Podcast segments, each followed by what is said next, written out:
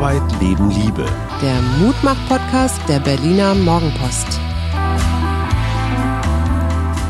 Ja, hallo, herzlich willkommen und guten Tag. Hier sind wieder wir zu einer wunderbaren Wochenendausgabe unseres Mutmach-Podcasts.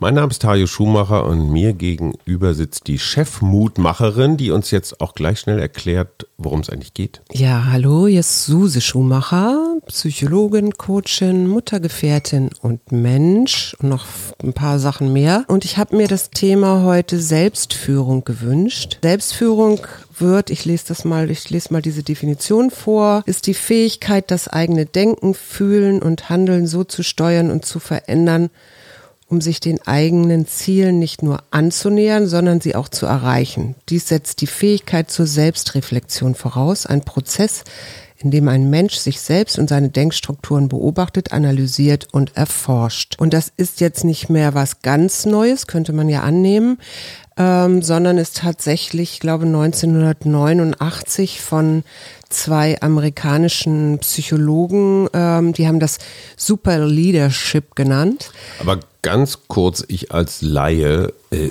ist das nicht völlig selbstverständlich, was du da gerade erzählt hast? Nee, eben nicht. Dass Menschen für sich selbst Verantwortung übernehmen, für das sich wäre selbst was Wunderschönes. treffen das wäre was Wunderschönes, aber ähm, es geht ja jetzt nicht um sowas wie Optimierung oder solche Dinge, sondern es geht darum, sich selbst zu reflektieren und äh, selber zum Beispiel, ich stehe im Stau und dann gibt's ja zwei Möglichkeiten, entweder ärgere ich mich mhm oder ich bin entspannt. Ja? Ich nutze die Zeit, um über irgendwas nachzudenken. Und jetzt wäre gut, wenn ich statt im Ärger zu sein, äh, da aussteigen würde und äh, selbst reflektieren könnte, ah, ich merke, dass ich ärgerlich bin. Mhm.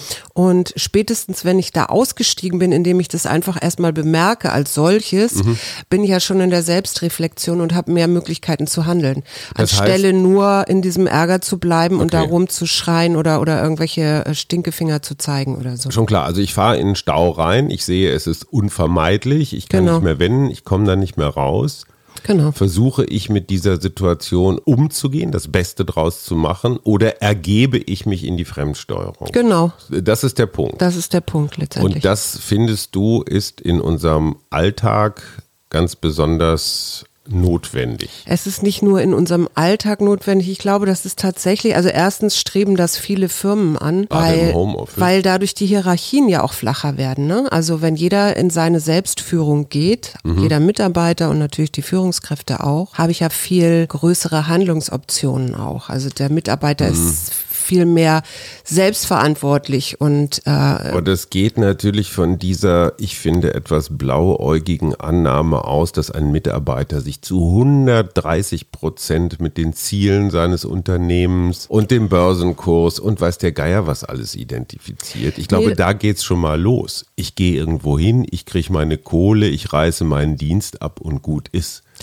jetzt ja. zu verlangen, dass ich die Kerze bin, die an beiden Enden brennt, nur im Dienste dieses Unternehmens. Nein, nein, nein, nein. Du kannst das, die Selbstführung ja genauso mit reinnehmen in dein tägliches Leben zu Hause oder so. Mhm. Ich fand das halt ein interessantes Thema, weil wir ja festgestellt haben, dass sich vor Corona ganz viele Firmen noch nicht entscheiden konnten oder sich das nicht vorstellen konnten, dass man auch im Homeoffice arbeitet mhm. und dass man die Mitarbeiter da auch einfach so lassen kann und dass die teilweise, es gibt ja Studien dazu inzwischen, effektiver arbeiten zu zu Hause, Sogar als wenn sie auch. ja, als wenn sie äh, in der Firma sind. Darüber habe ich halt nachgedacht, weil wir werden ja auf jeden Fall diese Corona-Zeit noch eine Weile hier beibehalten und dem beobachte andererseits auch so einen Trend, ähm, dass Unternehmen inzwischen durchaus darüber nachdenken, ihre Mitarbeiter auch in Zukunft mehr mhm. im Homeoffice zu lassen. Also die, die das möchten. Ne? Das muss ja nicht für alle gelten, aber und das fand ich einfach ganz interessant und da war für mich so die Frage, okay, Selbstführung, wie geht denn das und wie komme ich dahin? Ähm, vielleicht noch so ein zweiter Stichpunkt und dann macht es dann wieder einen Kreis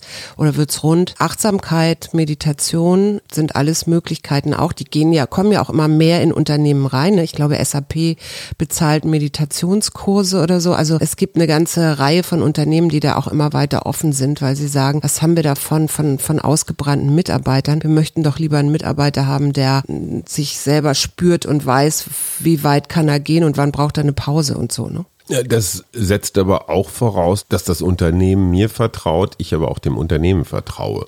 Ja. Selbstführung heißt ja nicht, power dich aus, bis du nicht mehr aus den Augen gucken kannst und dann in die Burnout Nee, nee, nee, musst. genau, das ist genau das Gegenteil. Selbstführung heißt auch zu sagen, stopp, genau. ich merke, ich bin jetzt hier echt am Anschlag. Ja. Ihr verlangt zu viel von mir.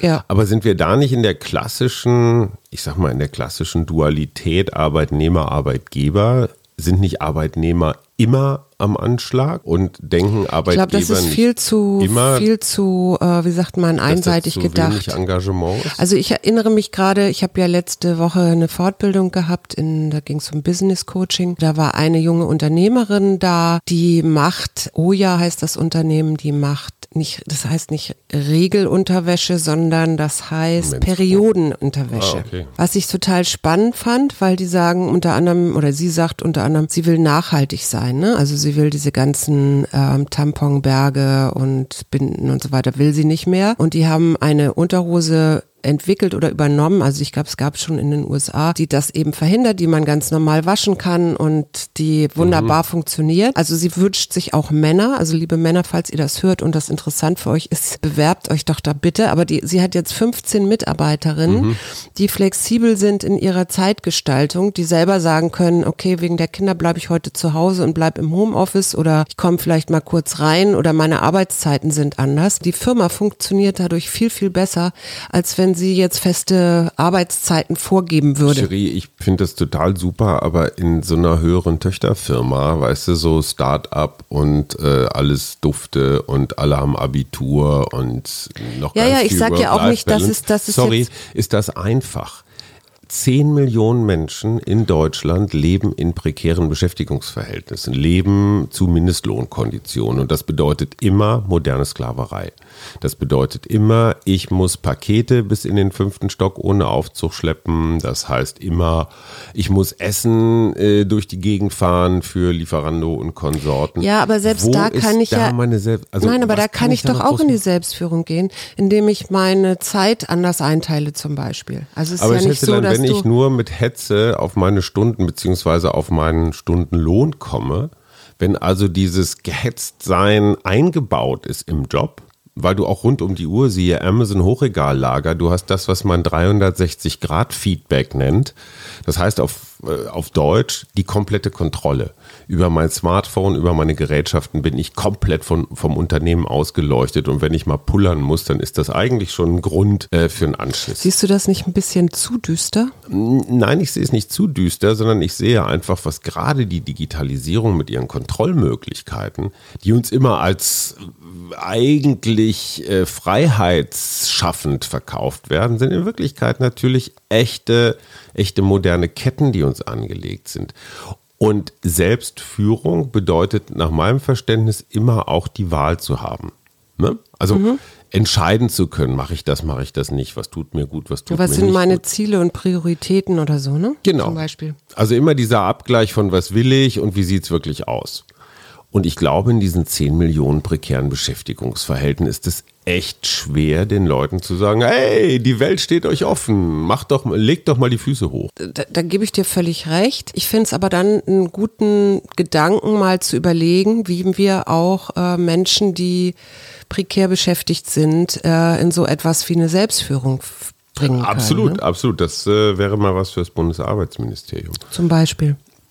Was damit natürlich einhergeht, ist ähm, der, der Attributionsstil, also wie Oha. ich etwas bewerte. Es gibt da ja, das ist in der Psychologie schon ein sehr alter, altes Modell dieser Attributionsstile, da gibt es auch verschiedene. Da geht es immer um mögliche Ursachen für Erfolg oder Misserfolg. Mhm. Also mal ein Beispiel erzähle ich jetzt mal. Angenommen, ich sitze in einer Prüfung oder habe eine Prüfung hinter mir und äh, diese Attributionsstile, da sind drei ähm, entscheidende Kriterien. Das heißt internal oder external. Also denke ich, das liegt an mir, dass die Prüfung nichts geworden ist oder denke ich, das liegt daran, dass der Professor von falschen Voraussetzungen ausgegangen ist. Dann geht es darum, ist es global, also umfassend oder ist es nur äh, spezifisch? Mhm. Also auf diese Situation bezogen und dann äh, geht es auch noch darum, ob es stabil oder unstabil ist, also ob es gleichbleibend ist oder veränderbar. Und wenn ich zum Beispiel jetzt einen pessimistischen Attributionsstil habe, das sind wirklich Muster, die sich sehr, sehr stark eingeprägt haben, mhm dann habe ich so eine Tendenz, gewohnheitsgemäß negative Ereignisse, die mir passieren, internal, das heißt, ich beziehe sie auf mich selber, mhm.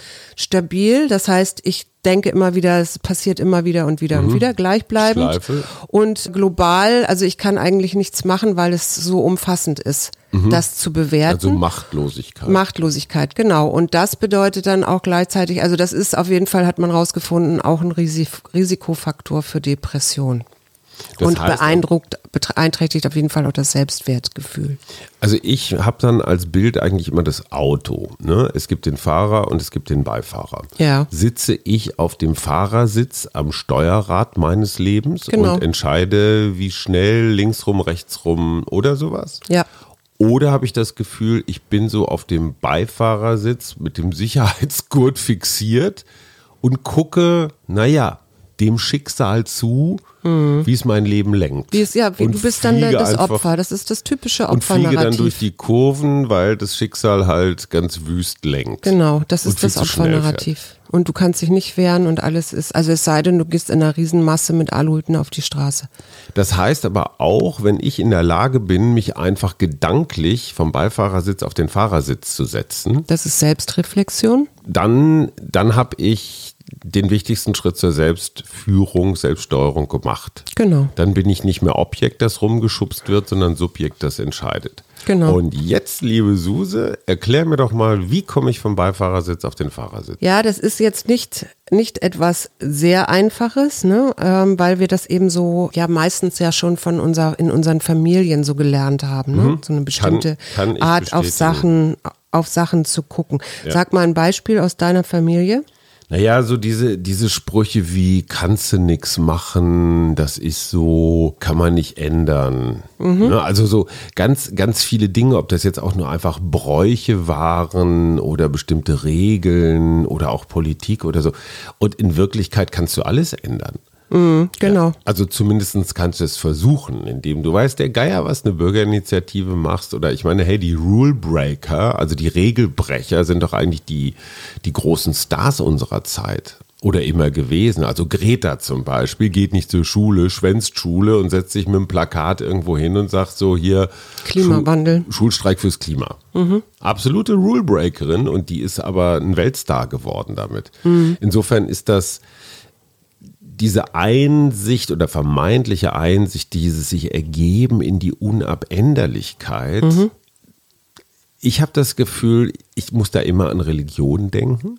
Ja. Ne, fordere das Schicksal nicht heraus. Früher konntest du aber mit Ablassbriefen dann zumindest Schon noch deine Aber das ist Gott, Schuld das ist Gottes Plan, da kannst mhm. du nicht drin rumfuschen. Ja, macht so, Sinn. Und das Schicksal hat dich an deinen Platz gestellt und da musst du jetzt dienen mhm. oder funktionieren. Genau. Also das kriege ich, das kriege ich von der Religion ganz häufig gesagt. Ja. So halt die Klappe und mach weiter. Ja, das ist ja auch, hat ja auch in, in den letzten Jahrhunderten ganz wunderbar funktioniert mit der Religion, weil sie einfach äh, diese großen Gemeinschaften, also Menschen, was weiß ich, sind ja früher oder ganz früher äh, so in kleinen Familien, Horden durch mhm. die Lande gezogen oder war, wurden sesshaft. Und als sie größer wurden, sich also so kleine Dörfer, Städte und so weiter bildeten, da brauchtest du ja irgendwas, was das reglementiert, also das Zusammenleben. Und da bietet sich natürlich Religion mit all den zehn Geboten oder weiß ich nicht, ähm, natürlich irgendwie auch an, um so eine Horde, um die sich vielleicht sonst den Kopf, die Köpfe einhauen würde, ähm, um das zu, zu ordnen und zu strukturieren. Zu disziplinieren auch. Und zu ne? disziplinieren. Einfach zu sagen, so hier ist eine Macht, die ist größer als ihr. Es ist ja auch eine Anmaßung. Genau. Ne? Also Selbstführung heißt ja auch, ich akzeptiere keine Instanz über mir. Genau. Also ein bisschen gotteslästerlich ist das schon. Ja. Aber jetzt erklär mir immer noch mal, wie komme ich vom Beifahrersitz auf den Fahrersitz? Also letztendlich geht es ja so ein bisschen darum, die Opferrolle zu verlassen. Ne? Mhm. Also wäre das der erste Schritt, einfach erstmal zu erkennen, über was ich mich beschwere. Ne? Mhm. Also äh, sind das andere Menschen, ist es das Wetter, der Chef oder wer auch immer. Dann bin ich ja wieder external, weil ich kann es ja nicht ändern. Das sind ja hier so die anderen Umstände. Also das erstmal festzustellen, zu sagen, ah, ich schiebe das immer auf auf dich. Also jetzt, ich rede jetzt von dir. Mhm. Ich schiebe das jetzt immer auf dich, weil du bist der Fehler in meinem Leben oder irgendwie sowas. Ne? Dann kann ich natürlich wunderbar. Schon ganz schön lange. dann kann ich natürlich wunderbar in meiner Opferrolle bleiben. Aber wenn ich sie äh, verlassen will, dann sollte ich mir erstmal darüber klar werden, wie ich denn was bewerte und wo ich mich denn beschwere.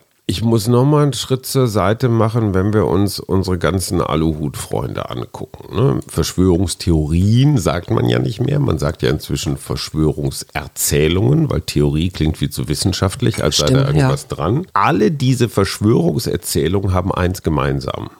Es gibt finstere Mächte, die irgendwelche genau, miesen genau, Pläne Gates, verfolgen. Das FBI oder der hier russische äh, KGB. Oder Was auch immer die uns steuern.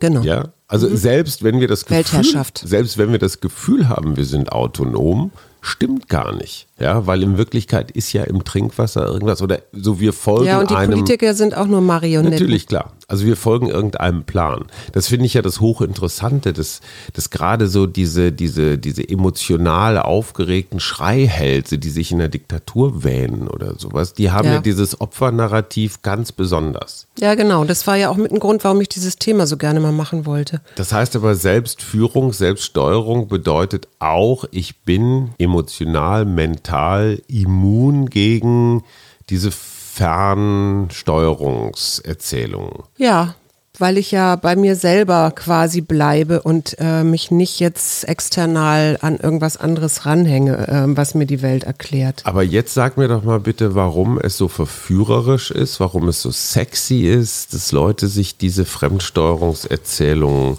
so reinziehen. Also was ist daran so? Na, du gibst dann natürlich ein bisschen so die Verantwortung ab, ne? Du kannst, du kannst, deine Verantwortung ist dann darin, dass ich jetzt mal zur Demo fahre nach Berlin mhm. und da mal mit äh, äh, sage, was meine Meinung ist und so, ne? Also mal auf den Tisch hauen. Mal auf den Tisch hauen oder sowas, ja. Und äh, ich muss hier auch all die an, die Ungläubigen sozusagen ja. überzeugen, dass ich hier das die richtige Sicht auf die Welt habe. So. Ja, nur doch mal die interessante Frage, dieses Opfernarrativ, ich kann ja eh nichts machen, ich bin fern- oder fremdgesteuert. Es ist ja auch bequem. Ja, natürlich. Also es ist nicht so, dass Selbstführung, Selbststeuerung jetzt ein permanent tolles Ding ist. Weil es hat ja was mit Verantwortung zu tun. Es hat was mit Verantwortung zu tun, genau. ich, ich wollte ja, wir haben ja eben äh, darüber geredet, wie man aus der Opferrolle rauskommt. Ne? Mhm. Das geht jetzt ja, ich habe ja noch mehr Punkte. Das ist ja dann. Zum Beispiel, stell dir mal vor, du stehst am Ein, du stehst in so einer Einkaufsschlange und dann kommt so eine Frau und drängelt einfach vor. Mhm. Ne? Dann ist ja die eine Möglichkeit, dass du mit schlechter Laune reagierst und rumpöbelst. Das machen ja viele Leute, mhm. ne? dann so rumzupöbeln. Auch gerne so, ähm, so, so, knurren, so halblaut, in der hat, Hoffnung, dass die anderes hören. Genau, aber was hat diese Frau dann nämlich über dich? Die hat Macht über dich ja, weil du dich einfach sogar, das, weil du dich da in diese schlechte Laune rein katapultierst. Das mhm. machst du natürlich selber, aber mhm. so, aber die Frau ist das, der Auslöser dafür, dass ich jetzt schlechte Laune kriege, weil ich stehe da ja schon so lange mhm. so. Ne? Jetzt könnte ich natürlich auch andersrum gehen und sagen, ich mache jetzt mal einen Perspektivwechsel. Mhm. Vielleicht hat diese Frau sich nur vorgedrängelt, weil sie ein Kind zu Hause hat, das mhm. auf sie wartet oder so. Ne? Und wenn ich dann in dieser, in diesem Perspektivwechsel bin, bin ich auch schon nicht mehr so in meinem Zorn drin und fühle mich nicht so ausgeliefert. Kannst du dem folgen? Ich kann dem folgen. Ich würde trotzdem mit dieser sich vordrängelnden Frau, also Perspektivwechsel heißt ja nicht, ich denke mir irgendeine Geschichte aus, warum nee, nee, sie nee. sich jetzt vorgedrängelt haben könnte. Ich würde mit ihr dann schon das Gespräch suchen. Ja, genau. Und das wäre dann nämlich der nächste Schritt, ah, okay. dass du die über die Kommunikation mit jemandem in Kontakt gehst. Dadurch bist du ja auch autonomer, weil du dich ja erklärst. Also anstelle den Ärger in dich reinzufressen oder so leise in deine Hand zu pöbeln oder so, äh, könntest du ja auch sagen, ich lasse sie gerne vor. Aber liefern sie mir einen überzeugenden Grund. Ja, zum Beispiel, genau. Ja, es gibt, manchmal gibt es ja auch tatsächlich, dass Leute, keine Ahnung, so mit einem Auge auf ihrem Smartphone sind und mit dem anderen irgendwo und gar nicht merken, dass sie sich vordrängen. Genau. Weil die Schlange da irgendwo so zusammen Genau, und da kannst du ja auch sagen, genau. Entschuldigung, genau. ähm, ja. haben sie es ganz eilig, dann würde ich sie vorlassen, aber wenn sie es auch nicht so eilig haben wie ich, dann können sie sich doch in, die, in die Reihe stellen. Aber das finde ich, das finde ich genau die Herausforderung. Dieses, diese Frau ist schuld an meinem Unglück, jedenfalls in mhm. dieser Supermarktsituation, ist ja leicht. Das ist eine einfache Erzählung. Ja, das ist eine Automa das ist ja auch eine dich. automatische Reaktion bei den meisten. Ja. So und dann fühlst du dich nämlich schlechter, weil die hat dich jetzt hier übervorteilt oder sowas, ja, diese Frau. Mhm. Äh, und dann bist du auch schon automatisch in diesen Emotionen wie Wut oder Ärger oder so drin. Klar, und zu Hause erzähle ich dann die Geschichte, also die Leute haben auch ein immer schlechteres Benehmen genau, heutzutage. Zum ne? Beispiel. Dann, dann machst bin du ich da ja, so ein großes Ding daraus. Genau, dann bin ich immer noch mehr in meiner Negativspirale. Ne? Die Kunst sollte doch daraus bestehen, also erstmal anzunehmen, nur weil ich glaube, dass etwas so und so ist und diese Frau sich gerade vordrängelt, um mich zu ärgern, muss es überhaupt nicht so sein, ja. Mhm, Sondern es kann auch einen ganz anderen Grund haben. Und da sind wir wieder bei den Attributionsstilen. Mhm. Also wie bewerte ich das? Ne? Ist das internal, ist das external? Kann ich daran was ändern, kann mhm. ich daran nichts ja, ändern und so weiter. Und wieder Paul Watzlawick, Anleitung zum Unglücklichsein. Die Geschichte mit dem Hammer, weil sie so schön ist, erzähle ich sie gerade nochmal. Ich bin neu irgendwo eingezogen, habe leider keinen Hammer, um Nagel in die Wand zu hauen, brauche ich aber, um meine Bilder aufzuhängen. Will jetzt zum Nachbarn gehen und denke mir, ach, der hat schon so einen komischen Namen und dann hat er diesen Salzteichkringel an der Tür und wahrscheinlich hat er gar keinen Hammer und wenn ich den jetzt frage, ist der bestimmt super unfreundlich und will mir den gar nicht geben. Also, ne, klassisch Mindfuck, warum der Nachbar blöd ist und dann klingelst du und brüllst ihn an, deinen scheiß Hammer kannst du aber behalten. Und der weiß gar nicht, worum es geht. Mhm. Nur weil ich mich letztendlich zum Sklaven dieses fiktiven Nachbarn gemacht habe, den es gar nicht gibt. Ja, deiner eigenen Erzählung, ne? So, immer noch die Frage, wie komme ich vom Beifahrersitz auf den Fahrersitz? Durch Selbstreflexion, indem du das wahrnimmst, dass du dich gerade in so eine Schleife reinbegibst. Ja. Und ich, ich kann das, das ich kann das manchmal. immer ganz gut ähm, an, also ich nehme das bei mir zum Beispiel dadurch wahr, dass ich so bestimmte Emotionen habe, die sich immer wieder ähm, wiederholen. Also ich fühle mich dann in bestimmten Situationen ähm, nicht so, also irgendwie unwohl oder mhm. so. Und das kann ich aber inzwischen, und das ist eben ein Teil von diesem, äh, von dieser Selbstführung oder von dieser Selbstreflexion, inzwischen so wahrnehmen, so nach dem Motto, ah, dich kenne ich schon, dich äh, Olle Emotion. Mhm. Das löst bei mir dann die und die Gedanken aus. Also ich sag mal, du kritisierst irgendwas an mir. Ne? Mhm. Jetzt bin ich wieder mal bei meinem Glaubenssatz, ich genüge nicht. Mhm. Das löst bei mir ein bestimmtes Gefühl aus, weil der ist ja irgendwann mal in einer Zeit entstanden und hat dann auch dieses Gefühl erzeugt.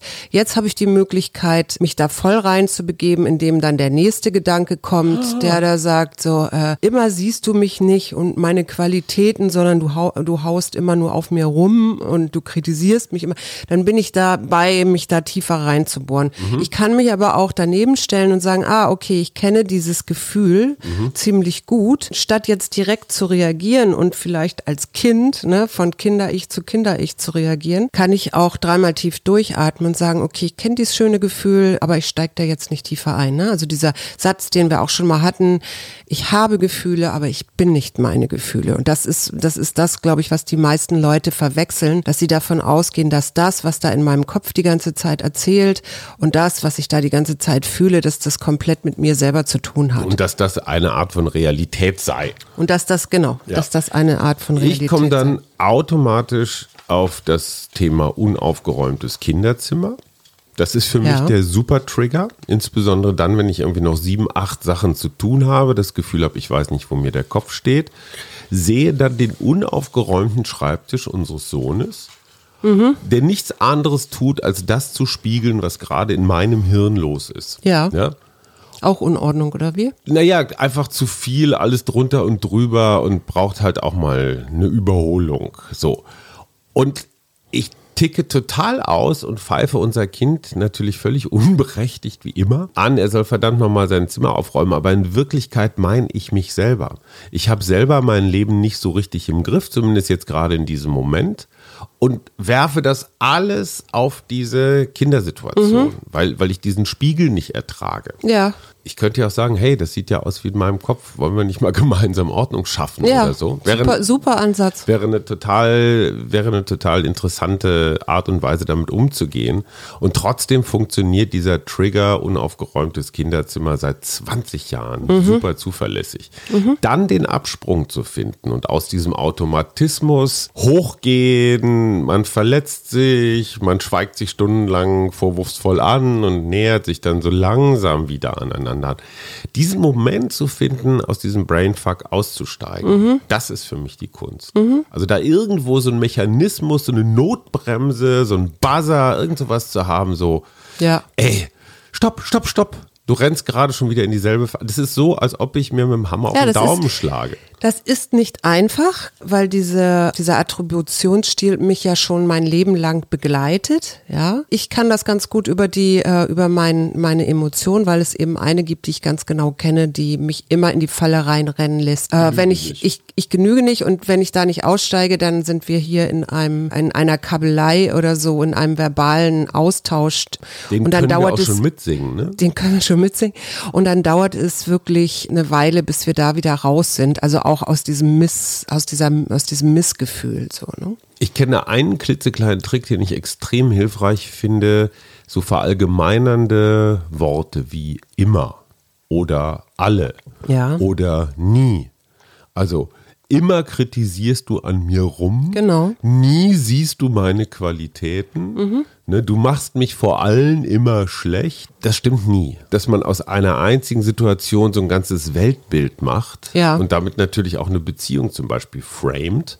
Ne, nie siehst du mich in meiner Schönheit, heißt ja, unsere 27 Ehejahre sind total für die Katz, weil ich mich immer falsch verhalten habe. Mhm. Und raus, also so Worte wie immer, nie, alle und so einfach verbieten, einfach ja. lassen. Ja, ja, Total und nicht hilfreich. du, sondern ich. Ich fühle mich jetzt gerade wieder klein wie Mäuschen, weil ich feststelle, dass das, was du eben gesagt hast, bei mir ein negatives Gefühl erzeugt. Ah. ähm, ja, nein, was ich damit nur als Beispiel sagen will. Ich wollte damit jetzt nur den nächsten Reflex illustrieren. Ja, aber also wie gesagt, wenn ich von mir selber rede, ja, dann fühlst du dich nicht so schnell angesprochen und fühlst dich auch nicht so schnell selber kritisiert und ich kann vielleicht mein Gefühl ein bisschen besser klar machen und das bedeutet ja auch, wenn ich es ausspreche, dass ich selber für mich klarer mache.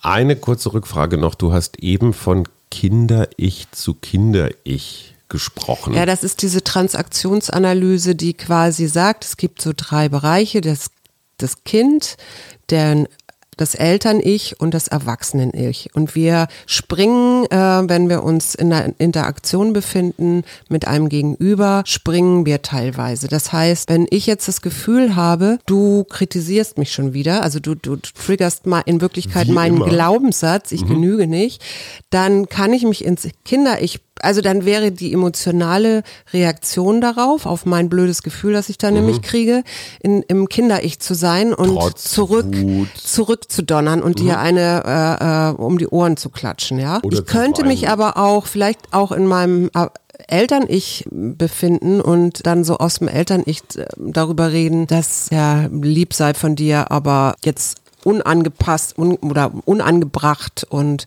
dass du doch bitte deine Sachen jetzt mal hier aufräumen solltest oder sowas, ne? Dann wäre ich so und in so einem Eltern. Erwachsenen-Ich und das Erwachsenen-Ich wäre dann tatsächlich, äh, dass ich wahrnehme, dass du gerade irgendwas ganz anderes hast, mhm. das aber zu, also weitergibst an mich und dann zu sagen, danke zum Beispiel, dass ich deine Projektionsfläche sein darf. Mhm. Oder ähm, ich sehe dich und ich verstehe dich und und ich nehme dich jetzt meinen Arm und so, ne? Das ist dann so ein erwachsenes. Ich sehe da trotzdem, ich sehe da trotzdem noch eine Falle und zwar die, die mich tatsächlich selbst auch immer wieder beschäftigt.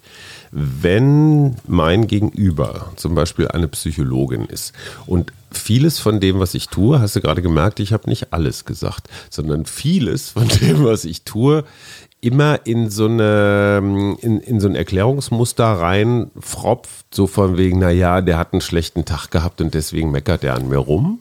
Ne? So in etwa, das erklärt, dann komme ich natürlich mit meinen Botschaften überhaupt nicht durch.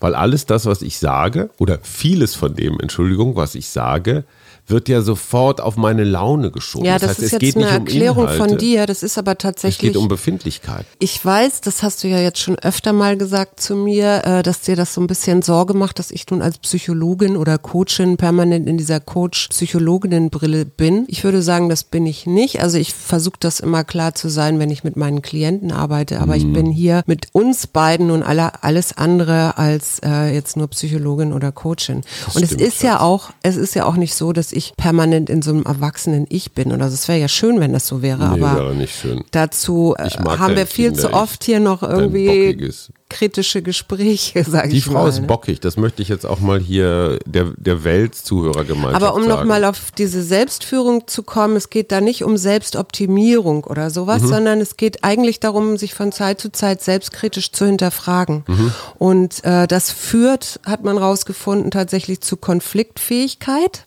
Das ist ja was Schönes, also auch mhm. in unserem Streitgespräch. Moment, ganz kurz, Konfliktlösungsfähigkeit genau. muss es wahrscheinlich heißen. Ne? Ja, lösungsorientiertes Handeln. Genau, Konfliktfähigkeit ist ja schön und gut, aber die Lösungsfähigkeit finde ich fast noch wichtiger. Ja, genau, und mhm. Fokussierung auch, ne, das ist ja auch ja. wichtig. Und auch tatsächlich Stressresistenz. Das heißt aber, du würdest sagen, dass zum Beispiel unsere Freunde von der Aluhut-Demo durchweg ein Selbstführungsproblem haben? Also ich würde das niemals so pauschal sagen, weil ich glaube, da sind auch durchaus ja politische Interessen teilweise dazwischen.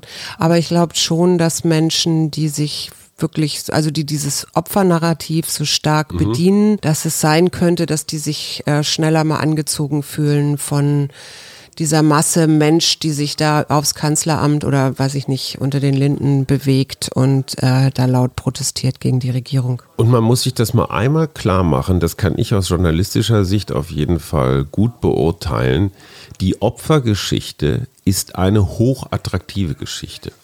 Wer Opfer ist, kriegt Aufmerksamkeit. Wer Opfer ist, kriegt Rücksicht. Wer Opfer ist, kann irgendwelche Diskriminierungsbehauptungen für sich in Anspruch nehmen. Wer Opfer ist, ist für nichts verantwortlich. Wer Opfer ist, hat Sonderrechte auf Liegentransport und bevorzugte, bevorzugten Service. Also ich verstehe schon die Attraktivität mhm. des Opferseins. Und wir Medien sind natürlich Weltmeister im Opfer verstärkt. Ja. Also wenn wir irgendjemanden finden, dem, dem was Mieses widerfahren ist oder der es auch nur behauptet, stürzen wir uns natürlich auf den und machen die Duzi-Duzi-Geschichte und schreien nach Wiedergutmachung. Viel häufig oder gelegentlich könnte man auch mal sagen, ey, übernimm, mal, übernimm einfach mal Verantwortung für dich selber und hör auf, pausenlos nach anderen zu rufen. Mhm. Bist du eigentlich ein Integrierer oder eher ein Segmentierer? Ich würde sagen, ich war in der ersten Hälfte oder in den ersten zwei Dritteln meines Lebens ein Segmentierer, also ein Trenner. Mhm.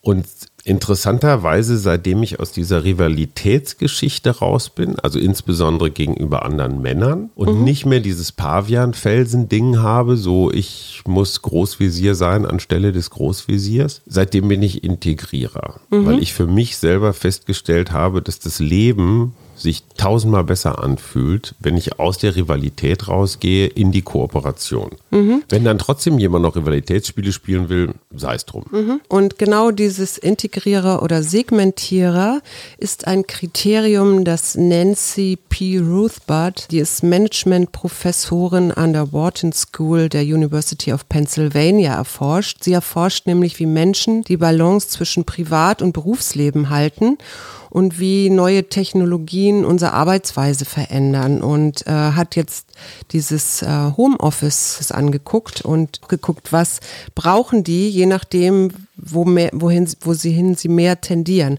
Und ich würde dir völlig recht geben, dass du ein Integrierer bist, weil du schaffst das, hier am Wohnzimmertisch zu sitzen, Kommentare zu schreiben und dann gleichzeitig noch irgendwelche Hausaufgaben mit dem Kind zu machen und also das alles zu integrieren. Auch deine Arbeitszeit ist fließend oder flexibel. Also ne, kann auch sein, dass du am Mittags dann mal was anderes machst und dann am Abend etwas länger sitzt. Ich würde mich persönlich eigentlich, glaube ich, mehr als Segmentierer sehen, weil ich ähm, doch ein bisschen so meine klaren Räume brauche, also es gerne getrennt habe zwischen Arbeit und Zuhause, weil ich merke, dass ich äh, sonst mich das zu sehr verwirrt. Mhm. Fand ja. ich aber ganz interessant, weil das natürlich auch wiederum Gedanken sind, die, und jetzt gehe ich noch einen Schritt weiter. Eine Freundin von mir sagte neulich zu mir, ey, überleg dir doch mal, wenn alle Leute jetzt im Homeoffice sind, dann brauchen wir diese ganzen Büroetagen, die hier in Berlin gebaut werden, gerade nicht mehr, ne? weil wir brauchen dann ja gar so, keine Büros. Das heißt, die können wir umwandeln in Wohnraum. Mhm. Und es mhm. geht jetzt eigentlich eher darum, mal äh, Architekten zu finden, die diese Büros in äh, sinnvollen Wohnraum umwandeln. Das fand ich eine total schöne, schönen Gedanken und dachte, ah, siehst du, das ist vielleicht auch eine Corona-Gewinn. Ich weiß nur aus der Immobilienwirtschaft, ich kenne da jemand, der sagt, der letzte heiße Scheiß sind Multifunktionsbauten. Das mhm. heißt, du baust so, dass du aus einem Gebäude ein paar Jahre lang eine Schule machen kannst, dann machst du ein Wohnhaus draus, dann machst du ein Bürohaus draus, dann machst du ein Seniorenheim raus. Klingt total sexy, ist aber so rein praktisch von den Vorschriften her, von den Besonderheiten, die jetzt meinetwegen eine Schule oder ein Büroraum braucht, äh, wahnsinnig schwer umzusetzen. Mhm. Ne? Also diese, Idee, ich baue jetzt einfach nur mal so eine leere Hülle und stelle da dann immer je nachdem rein, was die Stadt oder gerade braucht. Ziehe Trennwände oder so, ne? Nicht so leicht. Mhm. Ich finde nur interessant ja in dem Zusammenhang auch, wir hatten ja diese ganzen WeWork und sonst mhm. wie äh, Sachen, ne? Das scheint ja auch im Moment eher, die haben ja eher ein Problem gerade, ne? also WeWork ist schon vor Corona pleite gegangen habe ich mich in meinem neuen Buch auch schon gehässig drüber ausgelassen, weil die haben ja diesen Silicon Valley Garagen Sofa Pizzakarton-Mythos versucht nachzuspielen und so weltweit in so ein Milliarden Büroflächen-Projekt umzubauen und das hat nicht funktioniert. Mhm. So, hast du noch was, Cherie? Nö, das war so im groben Ganzen. Also wer sich da vertiefen möchte, kann mir gerne eine Mail schicken. Dann kann ich ihm auch noch so ein paar Sachen dazu schicken. Aber das war so das, was mich jetzt hier so ein bisschen umtreibt. Also mehr Leute geht mehr in eure Selbstfürsorge, in eure Selbstführung und dann klappt es auch mit dem Nachbarn. Aber bildet euch nicht ein, dass das so super leicht ist. Es hat eben auch was mit Verantwortung zu tun. Klar. So, ich habe hier noch ein bisschen Post, die ich dringend loswerden muss. Zum Beispiel die Patricks, ich nenne sie einfach mal so, die uns eine zauberhafte Mail geschrieben haben, die mich mal wieder darin bestätigt, wie unfassbar normal wir sind die haben den gleichen Jahrgang, die haben offenbar die gleiche Rollenverteilung, also den ähm, integren, ruhigen, reflektierten und die etwas aufgeregte Psychologin. Ich glaube, das hast du falsch schon gesagt. äh, und die, die sagen einfach nur, es sei faszinierend, dass wir, äh, dass wir uns eigentlich kennen, obwohl wir uns gar nicht kennen. Wir spüren euch, liebe Petrix. Dann hat hier Karin geschrieben als Argument, warum sie unbedingt mein Buch gewinnen muss, weil sie es noch nicht gelesen hat. Ich finde, Karin, das ist in der Tat ein unschlagbarer Grund, der dich in die nächste Runde bringt. Dann haben wir hier den Hunzelklaus. Lieber Hunzelklaus aus Oldenburg äh, sagt, weil ich alle Bücher von Achim Achilles habe, um Gottes Willen, das ist mein altes Leben. Und mir der Schreibstil gefällt. Das ist nicht das schlecht. Das finde ich ne? super. Also da, da schmiert mir jemand zart ein wenig Honig um den unrasierten Bart. Nehmen wir. Hier, das alte Schlachtross aus Tauberbischofsheim, Werner Bartolme, will natürlich auch das Buch gewinnen. Äh, sein Grund, er hat ja schon den Männerspagat gewonnen letztes Mal. Und wir sollen doch bitte mit dieser so sehen Sieger aus, Tradition weitermachen. Großartig. Und genau, dann hat der liebe Werner uns auch noch den, das Märchen vom Rattenfänger von Hameln geschickt aus der Frankfurter Rundschau, die das mal einmal so ganz kurz auf Facebook umgedichtet haben. Ganz herzlichen Dank dafür. So, und ich habe äh, statt unserer kleinen Engelskarten also das sind die Original-Engelskarten. Ja. Und man, zwar muss man Original eingeben, wenn man sich die kaufen will, die Original-Engelskarten. Dann Ziehen findet man die. Und da ziehe ich heute keine raus, ah. sondern ich habe so einen wunderbaren in deinem äh, im Büro so einen wunderbaren Kalender gefunden. Weise Worte oder Worte der Weisheit vom Dalai Lama. Aus das ist hier Jahre zwar schon 2011, 2011 aber ich habe gedacht, ähm, heute haben wir den, den 4. September. Naja, komm, die Folge ist für den Fürs Wochenende. Ja, ja, ja, genau. Ja, ja, ja, gut. Aber ich lese mal das vor, was hier unter 4. September steht, weil Los. das passt vielleicht auch zu der Frau im Supermarkt, die vordrängelt. Die beste Art, Konflikte zu lösen, besteht darin, dem anderen Verständnis und Respekt entgegenzubringen. Ja, und das ist das Geheimnis unserer vielen, vielen Ehejahre. Wir hatten übrigens gestern Hochzeitstag, 27. Ich beglückwünsche mich an dieser Stelle selbst für meine Geduld. Ja, du immer mit deinem Eigenlob, aber du weißt, das Selbstführung, stinkt. Schatz. Äh, Selbstführung. so, der, ich versuche genau das anzuwenden, was du mir an klugen Sachen beigebracht hast. Wir Du wünschen lobst ein dich selber, ja. wunderschönes Wochenende. Ja, tschüss freuen und, wir freuen uns auf Montag. Bis Tschüss. bald. Oh, das war der falsche Button.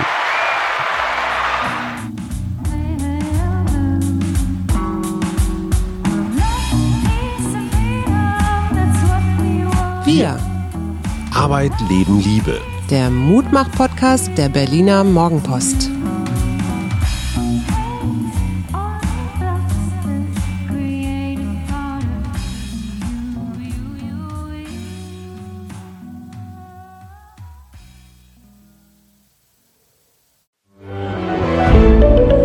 Ein Podcast von Funke.